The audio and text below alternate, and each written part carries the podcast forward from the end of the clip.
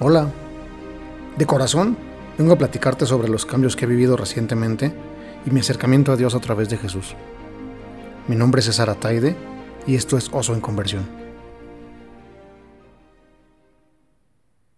Estoy muy contento de poder empezar a compartir este espacio contigo, de poder abrir estos canales de comunicación y poder expresar cómo es que esta conversión se ha dado en mí.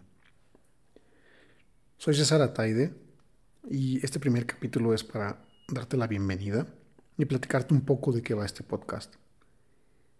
Y en efecto, se trata de mi conversión. Eh, surge con la intención y con la idea de poder compartir cómo es que he vivido esta experiencia. Porque creo que si tú estás viviendo lo mismo que yo, si tú estás sintiendo estas sensaciones nuevas que te piden acercarte a Dios, seguramente vamos a hacer, clic y lo que yo te pueda contar de mi historia va a ser igualmente valioso para ti. Este podcast trata sobre mi experiencia de conversión, sobre la forma como me fui acercando al catolicismo y a la iglesia, y lo que esta experiencia ha significado para mí. ¿Por qué decido contar mi historia? Me parece realmente necesario contar mi sentir Creo que puede haber en el mundo personas que estén sintiendo exactamente lo mismo que yo y que escucharme puedas permitir que se sientan reflejados y acompañados. De igual forma, me interesa mucho recibir retroalimentación y conocer tu historia.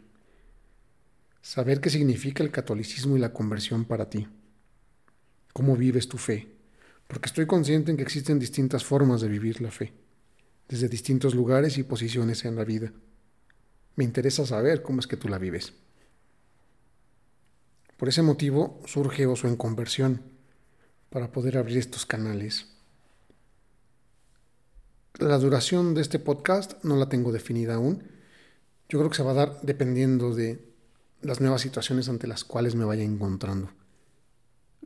Mi motivo principal y la idea por la cual estoy ahora aquí contigo es justamente porque se me hacía muy necesario el empezar a platicar esta historia. Yo soy una persona eh, que se ha dedicado completamente durante su vida a otras cosas. Soy gestor cultural, he trabajado temas de museos, he trabajado temas de accesibilidad y de inclusión de personas que se encuentran en poblaciones prioritarias, pero nunca me había pasado por la mente siquiera la posibilidad de tener una conversión religiosa y considerarme católico. Durante mi vida He vivido el budismo, la meditación, que ha sido increíble y me ha dejado muchas enseñanzas. Pero hoy siento esta necesidad de platicarte sobre esta conversión. Siempre he sabido que en el fondo había más, había algo más que quería saber de qué se trata. ¿Por qué este hablar de Jesús? ¿Por qué este hablar de sus acciones? ¿Por qué este hablar de Dios, del reino de Dios? Y finalmente, hace aproximadamente año y medio que empecé a acercarme a, estos temas, a este nivel de espiritualidad, pude entender más qué es lo que estoy viviendo.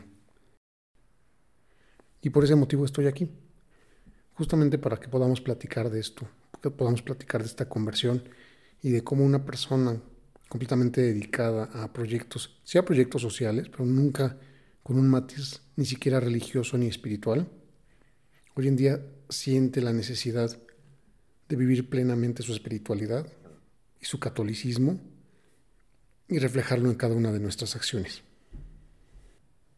Seguramente te preguntarás por qué oso en conversión.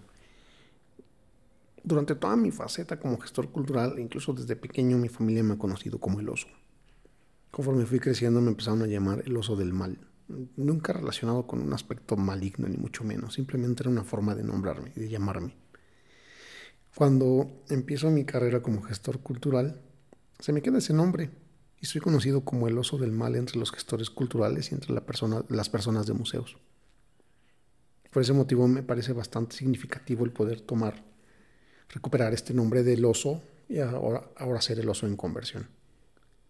Este soy yo. Al, final de cuentas soy la misma persona. Sigo siendo el oso del mal en temas de gestión cultural, de museos y de proyectos de inclusión, pero también soy un oso en conversión, está viviendo cada día y de una forma muy especial su acercamiento a Jesús.